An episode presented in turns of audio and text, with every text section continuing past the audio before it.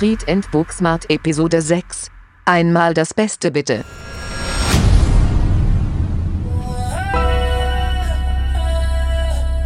Scheiß drauf, lass nach Miami fliegen. Miami ist genau das Richtige. Egal wie lange es dauert, wenn der Deal scheiße ist, geht raus.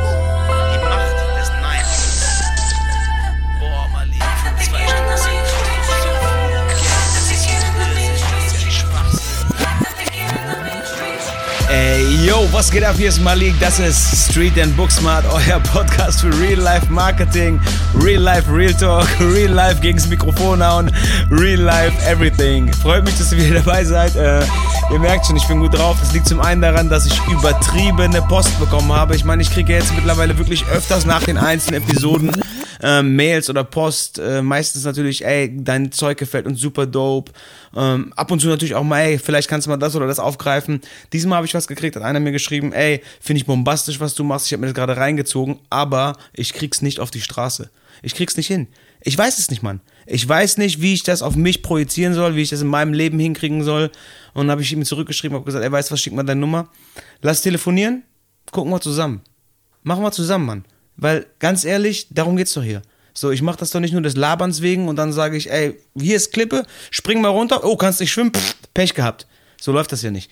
Also, machen wir einen Call, checken aus irgendwie, wie wir das zusammen hinkriegen, seine Ziele zu definieren. Sowas freut mich halt brutal. Ne? Sowas geht bei mir direkt ins Herz rein, wenn sich jemand mit der Materie auseinandersetzt, weil das ist schon Arbeit hier. Ihr merkt ja, 14 Tage sind wieder rum, das heißt, ich bin wieder da. Mir kommt es aber manchmal so vor, als wenn ich jeden Tag einen Podcast mache was überhaupt nicht negativ sein soll, aber es ist eine Menge Arbeit.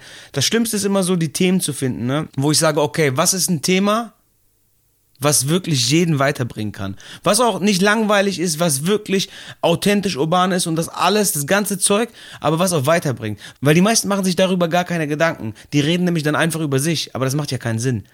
Ansonsten, was hat sich in den zwei Wochen verändert? Gar nichts. Nix hat sich verändert. Wir sind im selben Lockdown, in derselben Situation.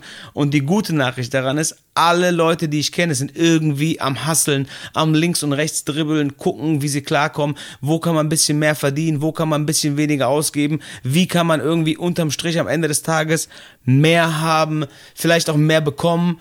Und das auch das auch wieder so, genau so dieses Mal passiert. So bin ich auf das Thema gekommen, aus wegen Real-Life-Shit halt. Ich mache mir zwar Gedanken, aber meistens so Erfahrungswerte nach sechs Folgen, meistens überwerfe ich es nochmal und sage dann, okay, das hier ist jetzt echt krass aktuell oder das ist jetzt, was ich hören wollte. Das Thema, auf das ich heute gekommen bin, ist auf jeden Fall eins der schwierigsten, der weitesten, weil es viele, viele Fachbereiche einschließt, aber auch gleichzeitig eins der wichtigsten Themen überhaupt, was uns alle angeht, und zwar Verhandlungen und Deals. Verhandlungen und Deals ist was, was ich immer gehasst habe. Ich fand das peinlich. In den ersten Jahren meiner DJ-Karriere haben, haben Leute gefragt, ey, was ist deine Gage? Mm, äh, ja, ähm, was können, also, mm, katastrophal. Katastrophal. Ich hatte keine Ahnung vom Verhandeln und ich bin heute immer noch kein Freund von Sales-Gesprächen, wenn ich das Gefühl habe, mir will jemand was aufschwatzen oder ja, irgendwas verkaufen, so sehr übertrieben aktiv, bin ich überhaupt kein Freund von. Ich habe es ja in Folge 1 gesagt, wir vermarkten uns immer. Und genauso verhandeln wir auch immer. Wir sind ständig am Verhandeln. Ne? Wie gesagt, ich rede nicht von Sales und Kaltakquise und dem ganzen Zeug, das ist ein ganz eigenes Feld, von dem ich überhaupt keine Ahnung habe, vor dem ich mich immer gedrückt habe, weil es einfach nicht mein Film ist. Muss man einfach so sagen. Aber trotzdem machen wir jeden Tag Deals. Trotzdem müssen wir jeden Tag irgendwas verhandeln, negotiaten, kannst du nennen, wie du willst, mit der Frau, mit dem Mann, mit dem Freund, mit der Arbeit, als Selbstständiger sowieso, als Privatperson genauso. Wenn du mit deinen Kindern musst du auch verhandeln. Du bist den ganzen Tag, es wird immer verhandelt. Und deswegen ist es einfach unglaublich wichtig, dieses Game zu verstehen. Was passiert da? Worauf kommt es an? Wie passiert das? Wie gesagt, ultra komplexes Thema. Der größte Fehler meiner Meinung nach, den viele machen, die gehen da rein und denken, in der Verhandlung gibt es immer einen Gewinner und einen Verlierer. Das ist komplett Bullshit. In einem guten Deal gibt es immer zwei Gewinner. Dieses Win-Win-Situation, das kommt ja nicht von ungefähr. Wenn beide gewinnen, dann ist es ein sehr guter Deal. Was ein Scheißdeal ist, ist, wenn du Kompromisse eingehen musst. Kompromisse bedeutet ja immer, du musst x Prozent von dem, was du eigentlich haben wolltest, abgeben. Ich rede nicht nur über Geld jetzt, generell. Da gibt es ja dieses ganz bekannte Beispiel von dem Pärchen, was in Urlaub will. Sie möchte unbedingt an Strand, Bikini, dies, das. Er hat Bock auf einen Städtetrip. Sie sagt, lass nach Ägypten fahren. Beste Strände. Er sagt, ey, lass nach London fahren. Ich möchte diese Stadt sehen. So, was ist? Streit. Wenn sie jetzt einen Kompromiss machen würden und sich, wie man immer sagt, ja, lass doch in der Mitte treffen und sich in der Mitte treffen, dann können sie zu Hause bleiben. Oder können wir im Auto nach Wien fahren. Wobei, nichts gegen Wien, wunderschöne Stadt. Aber ihr, ihr versteht, was ich meine. Stattdessen mal losgelöst von der, von der eigentlichen Positionierung, sondern worum geht es wirklich? Sie möchte gern Strand, er möchte gern Stadt. Scheiß drauf, lass nach Miami fliegen. Miami ist genau das Richtige. Geiler Strand, geile Stadt. Bumm. Beide haben gewonnen. Win-Win-Situation. Und das ist nur ein Beispiel, warum es so ultra wichtig ist, das Verhandlungsgame zu verstehen. Jeder von uns will doch den Deal machen oder das Booking bekommen, den neuen Kunden bekommen oder was auch immer. Was meistens passiert, ist, dass wir uns Short verkaufen. Zu billig, zu günstig. Lowballen, dass wir runter. Ja, nee, ähm, äh, bevor du Nein sagst, dann, ähm, ich mach's umsonst. Die, äh, eine der besten oder beliebtesten Dinge im DJ-Game. Oh, nee, du hast kein Budget. Ähm, ähm, warte, äh, ich bringe zehn Freunde mit, die zahlen alle Eintritt, wir posten alle, aber äh, buch keinen anderen. Macht das denn Sinn am Ende des Tages? Weiß ich nicht. Musst du für dich selber entscheiden. Aber dafür musst du erstmal deine Position kennen. Dein Wert, dein Machtverhältnis. Das ist das Allerwichtigste. Sozusagen den Ist-Zustand. Wo stehst du gerade? Was willst du eigentlich? Was hast du anzubieten? Was ist deine beste Alternative? Im DJ-Beispiel wäre es der nächste Club. Was sind die an dem gleichen Abend bereit für dich zu zahlen? Was ist deine beste Alternative? Dann hast du auf jeden Fall deine Untergrenze sozusagen. Du kennst deine Position. Die ganze Folge hier ist ziemlich beeinflusst von einem Mann, den ich unglaublich schätze und für den besten Verhandlungsexperten der Welt befinde. Seine Bücher verschlinge ich wirklich. Jack Nasher an der Stelle nochmal Chapeau, Hut ab, alles was dazugehört. Unglaublich authentischer Mann. Ganz, ganz viel von ihm inspiriert hier alles. Müsst ihr euch einfach mal reinziehen. Der hat zum Beispiel vom Nuttenprinzip erzählt. Da geht es auch um Macht. Wann verhandelt die Prostituierte denn mit ihrem Freier? Vor der Dienstleistung, weil ihre Macht da am größten ist.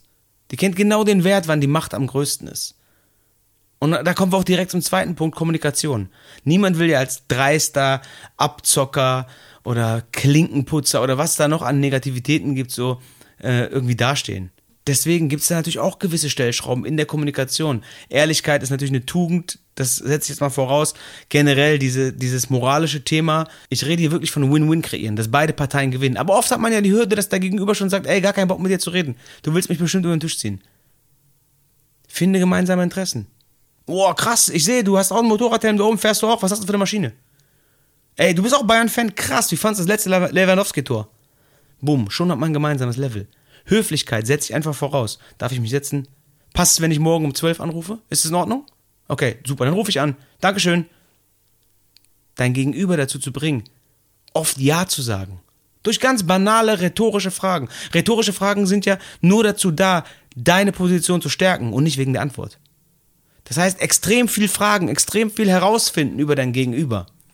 Und dann kannst du die Win-Win herstellen und dann erfährst du auch, was dein Gegenüber wirklich will. Lass zurück zum DJing gehen. Wenn ich verhandle mit dem Club. Was will der Club denn wirklich? Was will der Club denn wirklich? Ich gebe mich ja nicht der Utopie hin, dass ich sage, ey, die wollen unbedingt, dass DJ Malik da ist, sonst springen die alle von der Brücke. Die wollen einen erfolgreichen Abend haben. Die wollen einfach, dass der Laden voll wird, dass Geld verdient wird, dass erfolgreich ist, gutes Image macht, gutes Bild macht. Alles eine runde Sache. Das ist, was die wollen. Und das weiß ich doch.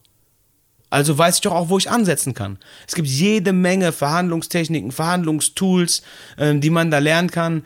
Wirklich unzählig viele. Ich werde euch mal ein paar aufzählen. Eine der bekanntesten natürlich ist Ankern. Das heißt, wer die erste Zahl auf den Tisch schmeißt, gewinnt am Ende auch. Ganz einfach, weil wenn ich jetzt sage, okay, ich will als DJ einen Tausender auf jeden Fall. Ja, einen Tausender will ich safe, sage ich zu mir selber. Und dann sage ich zum Club, hm, was ist denn dein Budget? Und er sagt, so 250. Dann weiß ich doch direkt, mit meinen 1000 komme ich nicht weiter. Dann sage ich, ähm, ja, okay, können wir vielleicht 600, 500 machen? Ich schmeiß die erste Zahl auf den Tisch. Und die ist so hoch, so hoch, dass ich immer noch genug Spielraum habe, dass mein Gegenüber auch verhandeln darf. Der will sich auch gut fühlen. Der will auch einen Sieg davontragen, einen psychologischen Sieg. Also sage ich 1200. Dann sagt er, ach, viel zu teuer, dies, das, bla, bla. Am Ende einigen wir uns auf 1000, auf 900, auf 800, auf 1100. Jeder hat, was er will. Aber ich werfe die erste Zahl auf den Tisch, weil die erste Zahl Die macht die Range auf. Um welchen Preis geht's hier? In welche Richtung bewegen wir uns? Das ist ganz wichtig, das Ankern. Nächste Sache wäre Framing. Framing im Sinne von Rahmen, den Rahmen abstecken. Das ist äh, ganz einfach zum Beispiel bei, bei äh, Joghurts oder sowas. Was steht da drauf? Steht da drauf, dieser Joghurt hat 20% Fett? Oder steht da drauf, dieser Joghurt ist 80% fettfrei? Natürlich steht immer das drauf, was dich besser dastehen lässt und der Rest wird weggelassen. Das heißt, deine guten Sachen in den Rahmen rein, den Rest kannst du gern weglassen. Lass erstmal weg. Wenn es zur Sprache kommt, ist eine andere Sache. Aber die Sachen, die de, dem Ziel deines Gegenübers nutzen, die musst du hervorheben. Der Club will mich buchen. Weißt du was? Ich habe dieses Jahr schon 150 Clubs gespielt. Davon waren 150 Erfolge. Boom. Das ist Framing. Dass 400 mich nicht gebucht haben, das kann ich ja weglassen. Kein Problem. Framing müsst ihr für euch nutzen. Ne? Und auch beim Closing, am Ende, wenn es dann wirklich um alles geht, habt da keine falsche Scheu und sagt, ey, jetzt habe ich schon fünfmal mit dem Mails hin und her geschrieben, viermal mit dem telefonieren, jetzt mache ich es auch. Jetzt habe ich schon so viel rein investiert, jetzt ziehe ich durch. Das ist ein völliger Bullshit. Egal wie lange es dauert, wenn der Deal scheiße ist, geht raus. Die Macht des Nein, des Nein-Sagens, ist unglaublich. Wir haben eine Phase gehabt, da haben wir uns mit vier, fünf, sechs DJs abgesprochen, haben gesagt, ey, hör zu, wir haben den und den Status und in der großen Runde klappt das nun mal nicht. Wir gehen unter diesem Preis nicht raus. Machen wir nicht. Angerufen, Betreiber, Clubs, Booker, ey, auflegen, der, nee, tut mir leid. Geht wirklich nicht. Das ist mein Preis und ich verargumentiere meinen Preis auch nicht. Du hast mich ja angerufen, du weißt, warum ich das koste. Und du weißt auch, warum die anderen billiger sind. Ich verargumentiere das auf keinen Fall. Ich sage dir höflich, nein, tut mir leid, für den Preis kann ich das nicht machen. Das geht nicht. Und dann hat es funktioniert. Irgendwann haben sie wieder angerufen. Dann kannten sie aber den Preis. Aber Geld ist nur eine Sache. Ich habe ja vorhin gesagt, die meisten verkaufen sich dann short. Das heißt, es geht um Tauziehen. Mehr Geld, weniger Geld, mehr Geld, weniger Geld. Aber es gibt noch ganz viele andere Dinge, die man in Verhandlungen mit einbeziehen kann, die man mit einbeziehen sollte auf jeden Fall. Wenn ich mit meinem Chef, wenn ich einen hätte, über Gehalt verhandle und er sagt, nee, tut mir leid, es gibt nicht mehr Gehalt, es ist nicht mehr da. Dann sage ich, okay, es ist nicht mehr da. Wie wäre es mit einer Vier-Tage-Woche? Das ist doch was, was dir leicht fällt und mir viel bringt. Kostet dich nichts, bringt mir viel. Perfekter Deal. Noch ein Beispiel. Wir reden jetzt heute ein bisschen mehr über DJing als sonst. Ich werde von einem Festival angefragt. Die sagen mir, ey, wir haben nur noch ein Budget Cap von so und so viel Euro. Mehr ist nicht mehr drin, aber wir möchten gerne, dass du auf dem Festival spielst. Ich glaube den. Ich glaube den, das sage ich, ey, okay, ihr habt nicht mehr so viel Geld. Das ist nicht mein, ähm, meine Gage, was ich normal nehme. Aber ich würde das gerne machen, das Projekt. Ich würde gerne auf diesem Festival spielen. Lass einen anderen Weg finden. Okay, ich komme für diese Gage, Dafür gibt ihr mir noch 20 Freitickets. Beispiel. Die ich dann verlosen kann, verschenken kann, für PR-Aktionen nutzen kann. Oder, weißt du was? Ihr stellt mir euren Festivalfotograf eine Stunde zur Verfügung an dem Tag. Dass er Fotos von mir macht. Dass er geile Live-Pics macht oder sogar Press-Pics irgendwie. Und äh, die stellt ihr mir zur Verfügung. Boom. Geiler Deal. Die kriegen, was sie wollen. Ich komme dahin für die Gage, für das Geld, was sie haben.